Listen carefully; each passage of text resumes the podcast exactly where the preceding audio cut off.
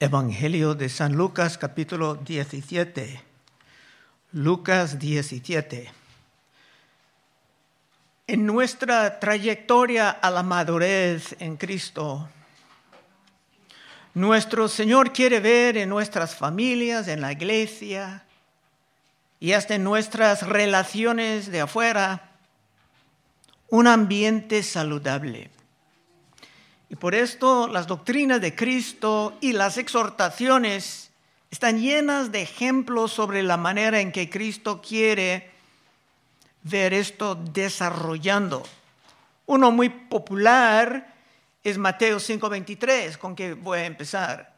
Cristo dice, por tanto, si traes tu ofrenda al altar y allí te acuerdas de que tu hermano tiene algo contra ti, deja ahí tu ofrenda delante del altar y anda, reconcíliate primero con tu hermano. Importante la palabra primero. Y entonces ven y presenta tu ofrenda por, ponte de acuerdo con tu adversario pronto. Otra vez importante, pronto. Entre tanto que estás con él en el camino, no sea que el adversario te entrega al juez y al juez al alguacil y seas echado en la cárcel. De cierto te digo que no saldrás de allí hasta que pagues el último cuadrante. Cuadrante era una moneda.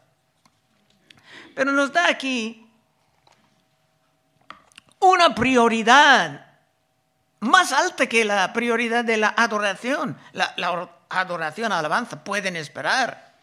Pero hay una urgencia en esto por la reconciliación y por supuesto una amenaza de las consecuencias negativas por no cooperar, porque así es de importante en la mente del Señor.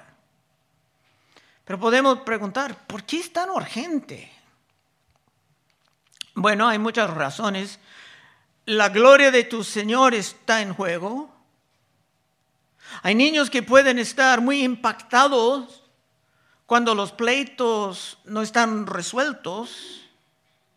Y Dios quiere ver estos niños creciendo en un ambiente saludable. Y ustedes que han presentado a sus hijos han prometido que van a hacer todo en tu poder mantener un ambiente de buen ejemplo. Y cuando estamos desobedientes en esto, es como mandar una invitación al diablo de venir y producir unos daños aún más severos. Efesios 4, 26. Airaos, eso quiere decir enojarte, airaos pero no pequéis. No se ponga el sol sobre vuestro enojo, ni deis lugar al diablo. No es pecado enojarse, aunque sí es peligroso, pero hay una urgencia aquí de llegar a una resolución el mismo día. Si no quieres mandar una invitación al enemigo de venir y agarrar su lugar en que se puede plantar y encender algo peor porque tú lo has dado un derecho. Así que hay aspectos de la guerra espiritual en todo esto. Podemos ya empezar en versículo 1. Dijo Jesús a sus discípulos, imposible es que no vengan tropiezos, mas hay de aquel por quien vienen. Los tropiezos, los mal ejemplos, hasta los pleitos en un sentido son inevitables. Es que somos seres humanos caídos en Adán y Eva. Pero hay consecuencias para los que no buscan la reconciliación y rápida. Dos, mejor le fuere que se atase al cuello una piedra de molino, es una piedra muy grande, y se le arrojase al mar que hacer tropezar a uno de estos pequeñitos. Si tú, por tu falta de reconciliación, por tu persistencia en una rencilla, causas a unos niños, a unos jóvenes o hasta unos nuevos creyentes en la fe desear abandonar la fe de Cristo por tu hipocresía, según Cristo hubiera sido mejor para ti llegar a una muerte violenta antes que ésta pasara. En otra palabra, tu vida sería contraproducente. Tres, mirad por vosotros mismos. Si tu hermano pecare contra ti, repréndele. Y si se arrepentiere, perdónale. Antes que nada, tenemos que entender cuando dice repréndele, está hablando de ir en un espíritu de humildad, calma, prepararte, dispuesto a admitir que tal vez has malentendido la situación, no es ir y decir, te reprendo en el nombre de Jesús. Pero hay otro gran obstáculo aquí para muchos. Número uno, el perdón aquí está presentado como algo condicional. Si se arrepintiere, perdónele. Primero el arrepentimiento y después el perdón. Mientras muchos hermanos creen que se tienen que perdonar incondicionalmente. Muchos proclaman con toda confianza, ya ha perdonado la persona. Mientras nada ha sido resuelto, y la amargura y hasta los chismes están floreciendo. Hebreos 12, 14. Seguir la paz con todos y la santidad sin la cual nadie verá al Señor. Mirad bien, no sea que alguno deje de alcanzar la gracia de Dios, que brotando una raíz de amargura os esturbe y por ella muchos sean contaminados. Por esto es algo urgente con Cristo. Porque brotando una raíz de amargura en tu ser, muchos pueden estar contaminados literalmente, o en tu hogar o hasta en una iglesia. Muchas veces los menos maduros caigan en la trampa en vez de ir y seguir las instrucciones de Cristo, se caigan en la, la trampa de esparcir rumores sobre el asunto. Levítico 19, 16. Hasta en la ley antigua, no andarás chismeando entre tu pueblo. No atentarás contra la vida de tu prójimo, como que el chisme es como un asesino. Yo, Jehová, no aborrecerás a tu hermano en tu corazón, razonarás con tu prójimo. Tienes que ir y hablar para que no participes de su pecado, no te vengarás. Con la implicación de los chismes son una forma de venganza. No te vengarás ni guardarás rencor a los hijos de tu pueblo, sino amarás a tu pueblo como a ti mismo, yo Jehová. Dice yo Jehová para decir que esto viene con autoridad. Y como puede ver, hermano, es muy fácil para mí encontrar material para ese tema en las escrituras, porque está en todos lados. Todos hablan de esto. Dice aquí en Levítico que los chismes son como una forma de asesino y podemos ver en el Nuevo Testamento, primero de Juan 3:15, todo aquel que aborrece a su hermano es homicida. Y sabéis que ningún homicida tiene vida eterna permanente en él. En fin, eso es un asunto urgente. Cuatro. Y si siete veces al día pecare contra ti, y siete veces al día volviere a ti diciendo, me arrepiento, dile que es un loco. No, dile que está perdonado. Cristo sabe aquí que esto no será nada fácil, pero con el Espíritu Santo morando en tu ser, sí es posible. Todo lo puedo en Cristo que me fortalece. Cinco. Dijeron los apóstoles al Señor, aumentanos la fe. Entonces el Señor dijo, si tuvieres fe como un grano de mostaza, podrías decir a este sicómoro, que es un, un árbol, desarráigate y plántate en el mar y os obedecería.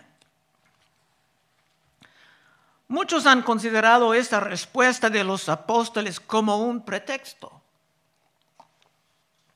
En vez de simplemente obedecer, estaban diciendo, Señor, tú no puedes esperar esto de nosotros.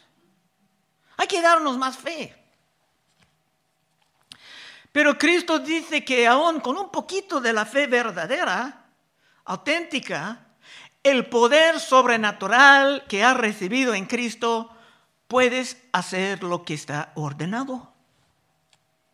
De hecho, ni es un asunto de fe, sino que es un asunto de obediencia. Y para los que dicen, no, no, no, no, yo no pudiera ir y hablar con mi hermano o con mi hermana sobre el asunto, sino que ya lo he perdonado y estoy ahora en mi etapa de simplemente pasar los chismes sobre el asunto. Si te portes así, Cristo tiene otra pregunta para ti, que lo tuvimos en el capítulo 6 de este libro, cuando Cristo hablando en Lucas 6, 46, ¿por qué me llamáis Señor, Señor y no hacéis lo que yo digo? Y hay más confirmación de esto en el libro de Mateo. Mateo 18 y 15. Por tanto, si tu hermano peca contra ti, ve y repréndele estando tú y él solos. Si te oyere, has ganado tu hermano. Eso viene en etapas, un trámite. Mas si no te oyere, toma aún contigo a uno o dos para que en boca de dos o tres testigos conste toda palabra. Si no los oyere, a ellos dile a la iglesia. Ya está en el gobierno de la iglesia, entre los ancianos. Y si no oyera a la iglesia, tenle por gentil y publicano. Esto quiere decir que ha sido expulsado porque no quería cooperar en la urgencia de la reconciliación. Y lo que sigue aquí es que Cristo está diciendo que Él estará detrás de lo que hacen los ancianos y Cristo va a decir, amén. De cierto os digo que todo lo que ates en la tierra será atado en el cielo, y todo lo que desatéis en la tierra será desatado en, el cielo. Otra vez os digo que si dos de estos, dos de vosotros se pusieran de acuerdo en la tierra acerca de cualquiera cosa que pidieran, les será hecho por mi Padre que está en los cielos. Esto viene en el contexto de la disciplina de la iglesia. Para entender lo que dice un verso, tiene que tomarlo en su contexto. El primer paso aquí también no es ir corriendo directamente al pastor, ni es ir corriendo a los ancianos, sino es que ir y hablar en amor y en humildad con tu hermano o con tu hermana para razonar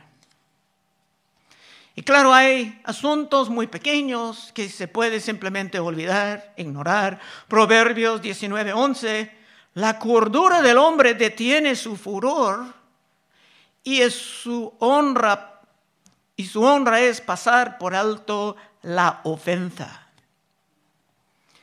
Pero si es algo que está quemando tus entrañas y si te encuentras desencantados denando tu cadena de chismes, entonces Cristo te ha dado una resolución y es urgente si Cristo es realmente tu Señor. Ahora entramos en otra parte del mismo tema. Versículo 7.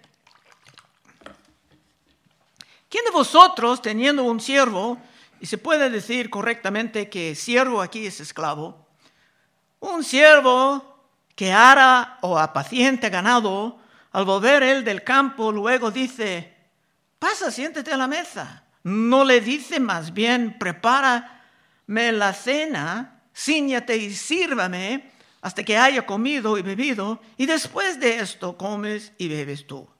Está hablando de la relación entre un dueño, un esclavo, y el esclavo tenía una posición bastante bien en la familia, mejor que un jornalero que buscaba cada día encontrar algo.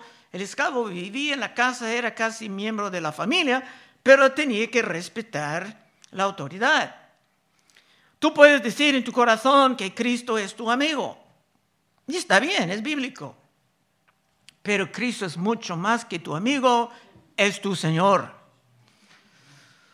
O como en esa ilustración es tu dueño, ha sido comprado por precio. Otra vez siete. ¿Quién de vosotros teniendo un siervo que ara o apaciente ganado, al volver él al campo, luego le dice, pasa, siéntate a la mesa?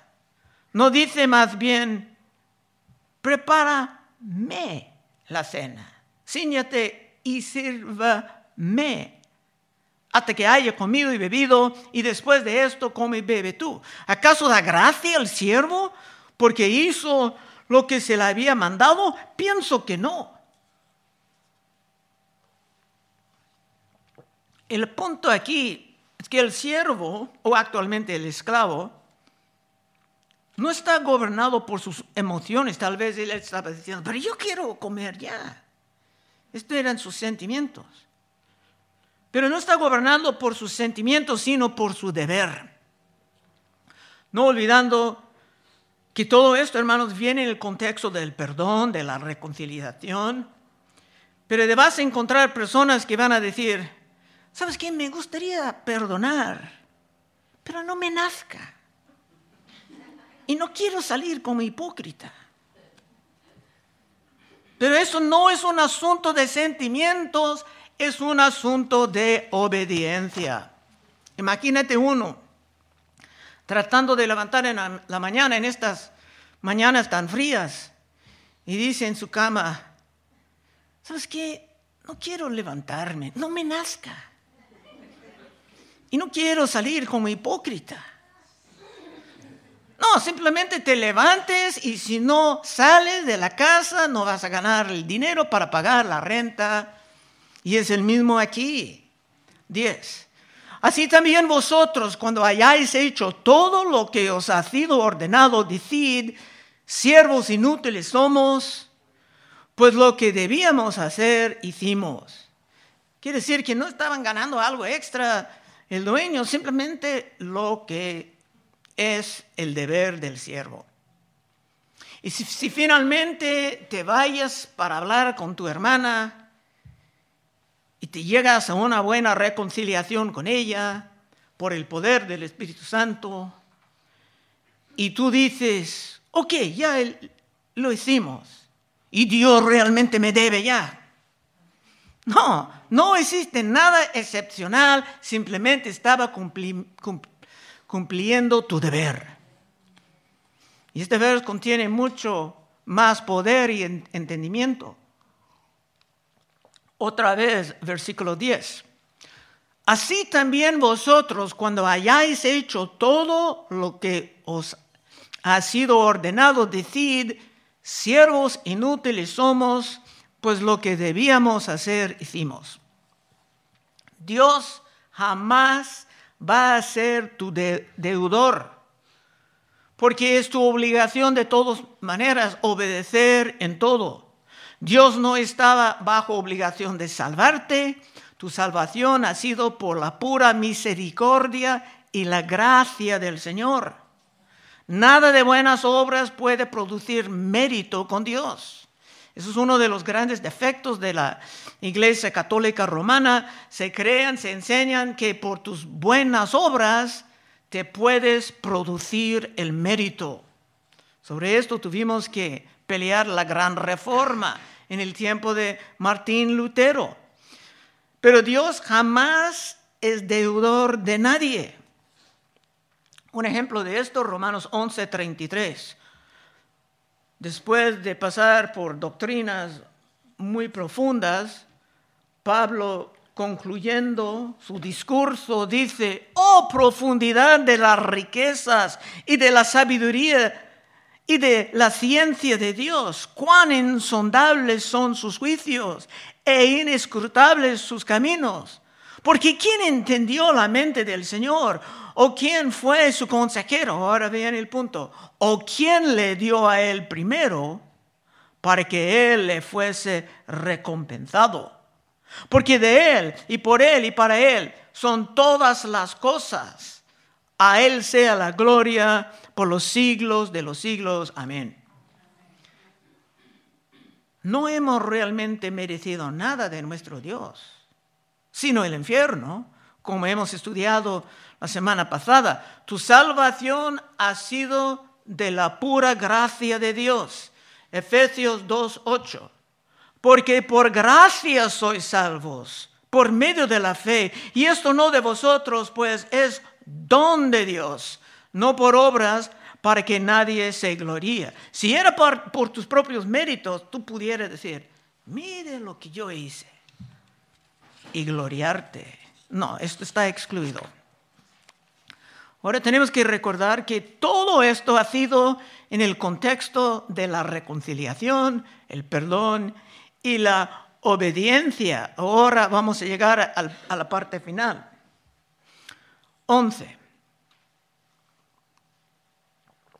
Yendo Jesús a Jerusalén, pasaba entre Samaria y Galilea.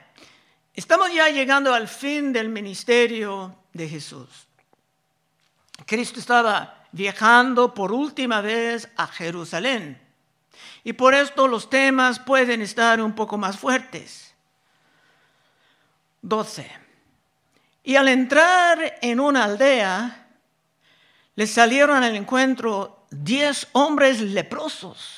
Los leprosos no se pudieran estar con otras personas, tenían que estar separados. Los cuales se pararon de lejos y alzaron la voz diciendo, Jesús, Maestro, ten misericordia de nosotros. Interesante que se llamaron maestro, como que estaban dispuestos a rendirle la obediencia.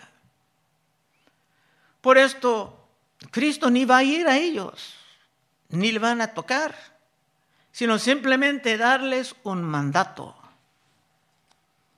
Cuando Él los vio, les dijo, id, mostraos a los sacerdotes. Había un rito que los sacerdotes tenían que certificar de que uno era limpio. Id, mostraos a los sacerdotes y aconteció que mientras iban, fueron limpiados.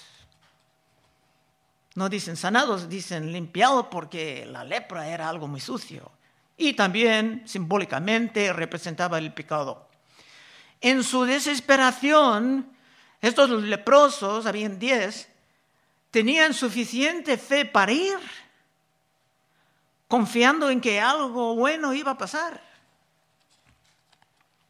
Y Cristo estaba copiando algo que estudiamos recientemente en los viernes con un leproso famoso ahí, que era un general del ejército. Está en Segundo de Reyes 5.8. Claro, todos están invitados a estudiar con nosotros en los viernes.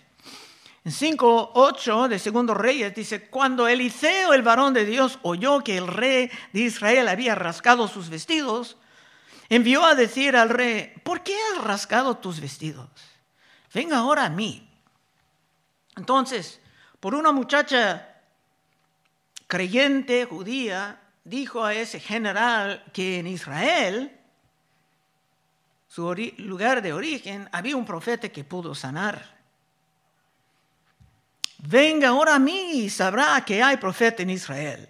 Y vino Naamán con sus caballos y con su carro y se paró a las puertas de la casa de Eliseo. Era un leproso, pero hizo una gran impresión con toda la gente con él. Entonces Eliseo le envió un mensajero, el profeta ni salió de su casa. Entonces Eliseo le envió un mensajero diciendo, ve y levántate siete veces en el Jordán. Y tu carne te se te restaurará. Y en, esa época de profetas, cuando el profeta dijo algo, se, se pudiera confiar en esto. Y será limpio. Y Naamán se fue enojado, diciendo, y aquí yo decía para mí, saldrá él luego y estando en pie, invocará el nombre de Jehová su Dios y alzará su mano y tocará el lugar y sanará la lepra. Tenía muchas expectativas equivocadas. Abna y Farfar, ríos de Damasco, no son mejores que todas las, las aguas de Israel. Si me levare en ellos, ¿no seré también limpio?